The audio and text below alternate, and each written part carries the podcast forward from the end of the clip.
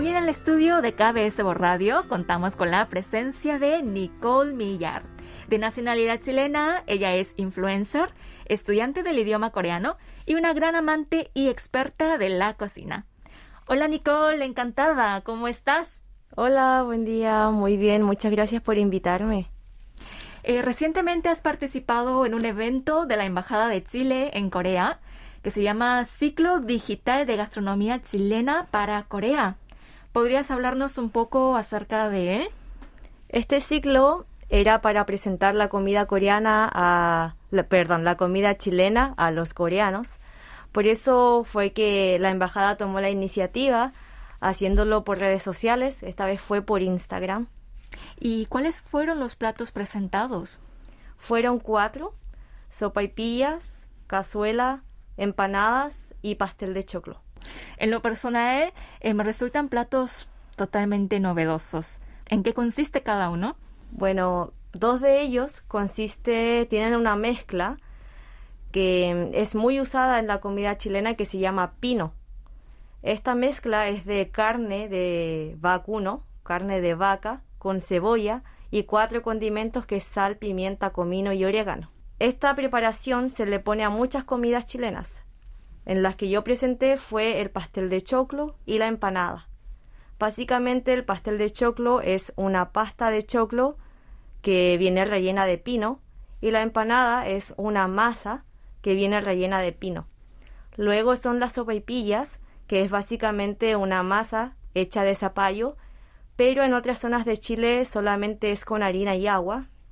Normalmente nosotros la comimos con pebre, que es una salsa un poco picante.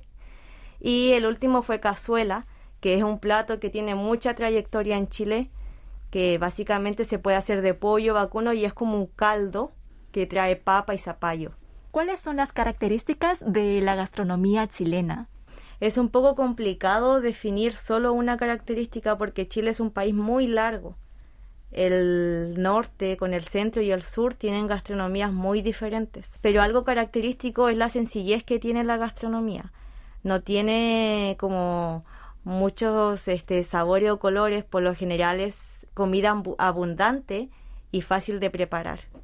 Eso es lo que podría definir como una característica de la gastronomía chilena.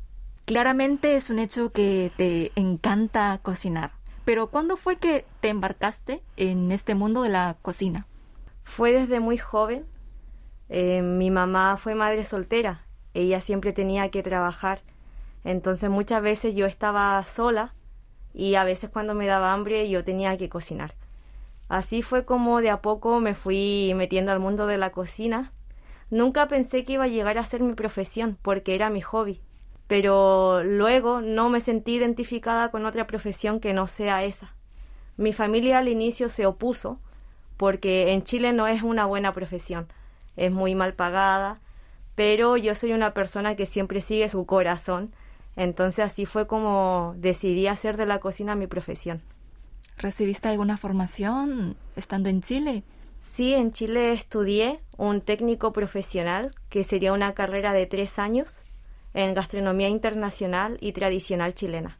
Según tengo entendido, también te apasiona mucho la gastronomía coreana y también utilizas las redes sociales para compartir recetas de comida coreana, ¿verdad? Así es. Primero empecé por TikTok me interesó mostrarle a las personas una forma fácil y simple de mostrar de crear gastronomía coreana para que ellos pudiesen cocinar en sus casas.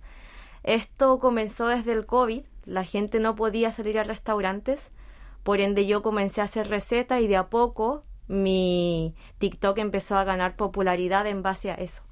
Luego, algunas personas necesitaban más explicación, porque los videos de TikTok son solo de un minuto en aquellos tiempos. Entonces comencé a hacer un canal de YouTube que también comenzó a recibir mucho apoyo de parte de las personas que veían mis recetas. Cuéntanos un poco cómo nace tu amor por la cocina coreana. Cuando yo estaba estudiando gastronomía, eh, una amiga mía bailaba. Yo siempre tuve interés por la parte artística, como el baile, crear cosas. Entonces ella me invitó a un grupo y la música que bailaban era K-pop. Yo no sabía muy bien de qué se trataba, pero en base a eso ella me empezó a explicar mucho del K-pop y eh, también de la cultura coreana, como la ola Hallyu, maquillaje y todo eso.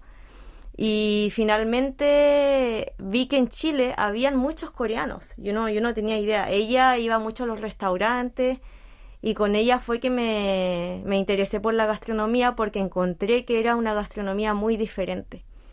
Luego dejé de bailar K-pop porque no se me daba tan bien, pero seguí interesada en la gastronomía coreana y ese fue mi punto más fuerte para venir a Corea del Sur. ¿Y recuerdas cuál fue la primera comida coreana que probaste en tu vida? Cuando fui a visitar el restaurante coreano con mi amiga, ella me recomendó bibimbap. Me dijo que era una comida que no picaba, por eso posiblemente me podía gustar. En Chile no comemos mucha comida picante, así que el bibimbap o el chapchebap son comidas que los chilenos pueden consumir más fácilmente. Y recuerdo que me llamó la atención porque tenía muchos colores y un huevo frito, el arroz se venía separado de los vegetales y me llamó la atención porque me explicaban que teníamos que mezclar el arroz luego y por eso se llamaba bibimbap. Y desde ahí yo recuerdo que fue tan rico que fui al restaurante siempre, tenía que ir al menos dos o tres veces al mes a comer bibimbap. ¿Cuál es tu comida coreana favorita? Mi comida coreana favorita siempre ha sido el budae me encanta demasiado porque siento que es como calórico y me gusta la comida así muy calórica, que tenga como muchas cosas. Entonces siempre comía chigue y sobre todo en Corea en el invierno también siempre como chigue O si no también kimchi chigue me gusta mucho. Para los que no estén muy familiarizados, chigue es una sopa, ¿no? Que lleva un montón de cosas. Sí, lleva jamón, salchicha, es muy, muy calórica. Lleva ramen, algunas personas le ponen queso, algunos vegetales. Por eso es que me gusta mucho. Cuando como, siento que estoy llena. Bueno, ya que estás aquí, ¿podrías compartirnos entonces una receta coreana fácil y rápida con ingredientes así sencillos? A ver, ¿cuál nos recomiendas? En Chile, la receta más fácil que yo hacía cuando quería comer comida coreana es bulgogi, porque básicamente los ingredientes lo tenía en casa y era muy sencilla. Esto, el bulgogi es eh, carne de vacuno marinada. Lo que yo hacía era comprar un bistec o un filete, lo cortaba en láminas, eh, luego hacía una salsa que era con salsa de soya, un poquito de agua, dientes de ajo, sal, pimienta, azúcar y manzana. Eh, esa salsa yo la mixeaba y marinaba la carne con esa salsa al menos unos 30 minutos, pero a veces lo dejaba de un día a otro que era más rico.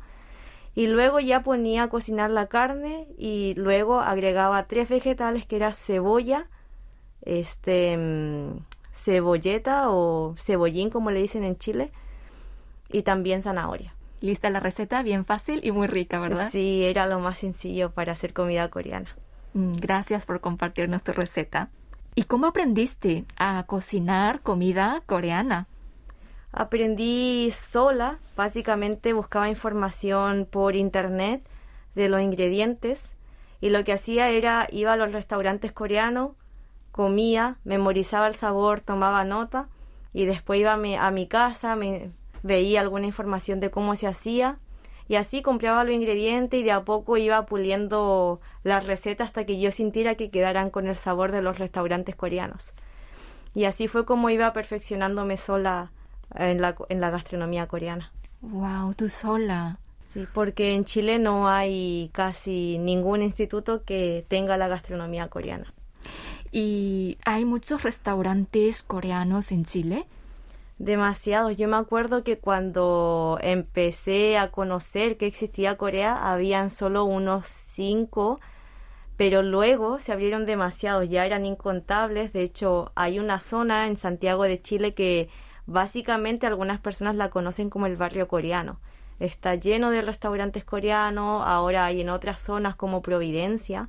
Entonces yo creo que ahora deben ser más de 20 o 30, pero en el tiempo que yo eh, había conocido la cultura coreana, solo eran como unos cinco restaurantes. Y para conseguir ingredientes típicos de Corea, ¿no tuviste dificultades? No porque mm, en el barrio coreano de Santiago había, hay muchos markets. De hecho, también los markets al inicio era solo uno, ya hay bastantes, bastantes markets. Y ahí como son diferentes y son grandes, se pueden encontrar todos, todos los ingredientes. Hasta la carne estilo coreano se puede conseguir ahí. Por ejemplo, me pasaba con la panceta, que es la carne que usan para el samgyeopsal. No la podía encontrar en una carnicería chilena y tenía que ir a una carnicería coreana. Tengo entendido que en 2020 participaste en el concurso 2020 Hansik en Chile y te llevaste el primer premio. Ese concurso lo hizo la embajada para ah, fusionar la comida coreana con la comida chilena. Fue un concurso muy importante porque participaron chefs, críticos gastronómicos en Chile y también fue como patrocinado en conjunto con un instituto que es Culinari, que es un instituto muy muy famoso, casi todas las personas que quieren llegar a ser cocinero estudian ahí. Entonces fue un concurso muy exigente que hizo la embajada, básicamente para que las personas eh, fusionaran la gastronomía chilena, que, es tan sencilla, con la gastronomía coreana, que tiene muchos, muchos sabores. Y cuéntanos, ¿cómo fue tu experiencia? Eh, fue muy difícil porque no sabía cómo mezclar estas dos gastronomías, que son dos mundos totalmente diferentes. Este, en Chile se usan ingredientes básicos que en Corea no se usaban tanto. Entonces no sabía muy bien qué hacer y por otra parte no estaba tan tan pulida en la gastronomía coreana. Así que lo que hice para prepararme fue cocinarle a mis amigos coreanos en Chile y que ellos me dijeran, no, sabes qué, a esto le falta tal cosa, podrías ponerle más gochujang.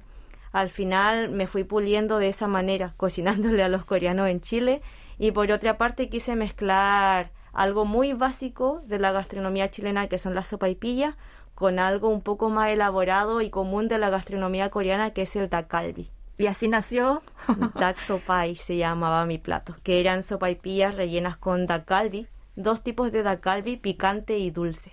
¿Y qué les pareció a los jurados? Dijeron que estaba muy rico y novedoso, la sopa y pilla, por lo general también nosotros lo comemos con una salsa picante que es el pebre. Entonces, al ser el dacalbi picante, se sentía como que los sabores iban como bien acompañados.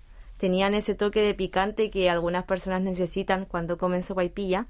Y por otra parte, el dacalbi, como es picante, pero la salsa también contiene dulce, iba muy bien con la masa, porque la masa de zapallo, el zapallo es un poco dulce. Entonces le gustó demasiado la combinación. De hecho, el chef crítico en el diario eh, escribió sobre el concurso y el crítico puso que era como un sabor como muy especial, que se sentía muy rico y muy novedoso. Nunca pensó que la sopaipilla iba a quedar bien con el pollo. Eh, bueno, entonces, después de ganar el certamen, viniste a Corea, ¿verdad? Fue prácticamente, me acuerdo que el concurso fue en octubre y yo el año siguiente, en julio, ya pude llegar a Corea del Sur. ¿Y por qué te decidiste viajar a este país? Necesitaba una señal.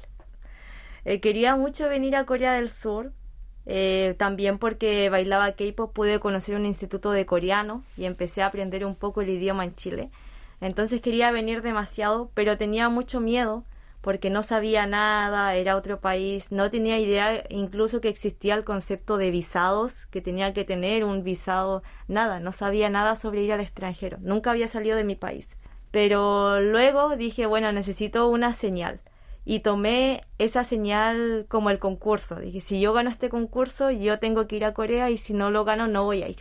Y fue como tan épico haber ganado el concurso que me motivó demasiado para venir indagarme más en la gastronomía coreana y también en el idioma. La verdad es que mm, al inicio fue difícil estar acá, pero cada vez que quería rendirme y volver a mi país me pasaba algo bueno o algo que me hacía quedar acá.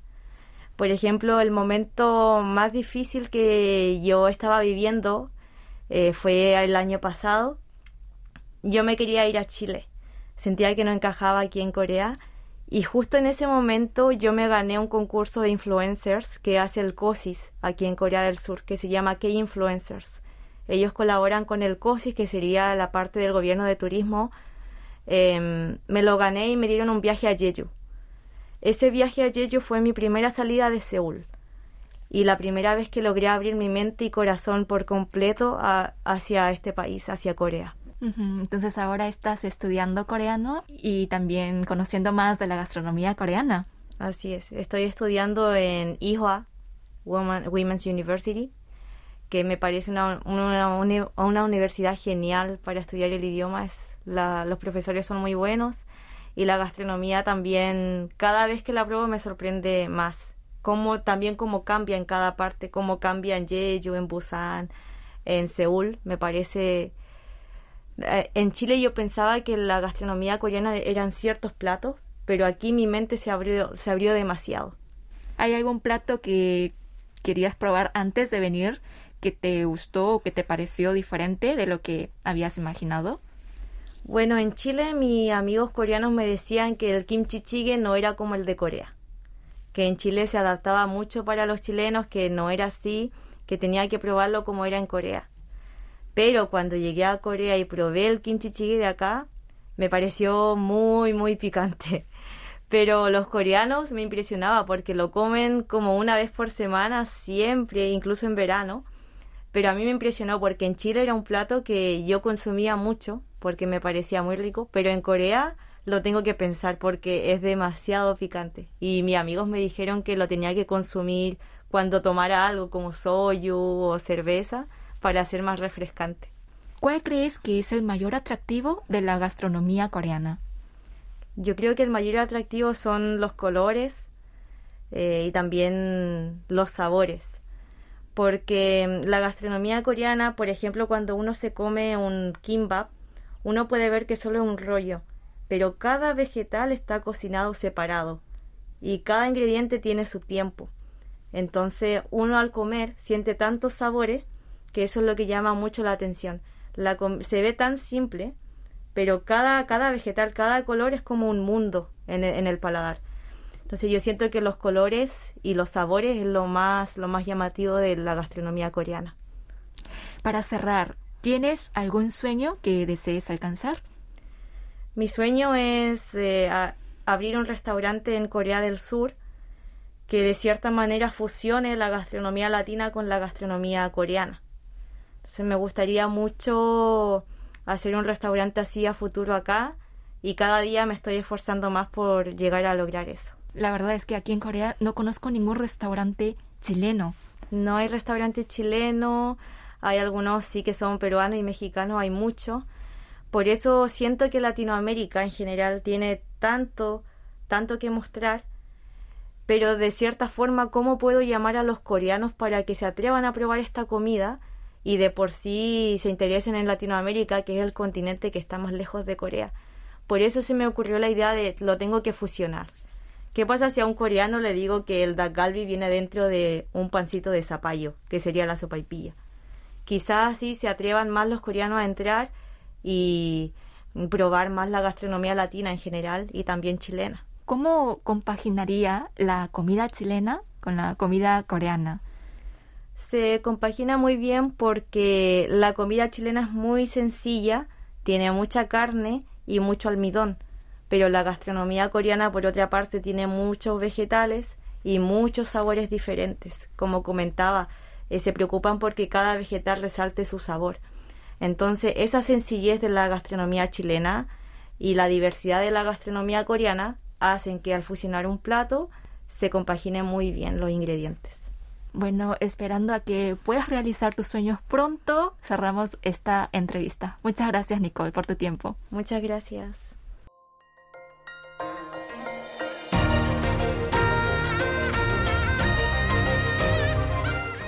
Acaban de escuchar el podcast de KBS World Radio. Hay muchos más contenidos en world.kbs.co.kr barra Spanish. Gracias por seguir en sintonía. KBS World Radio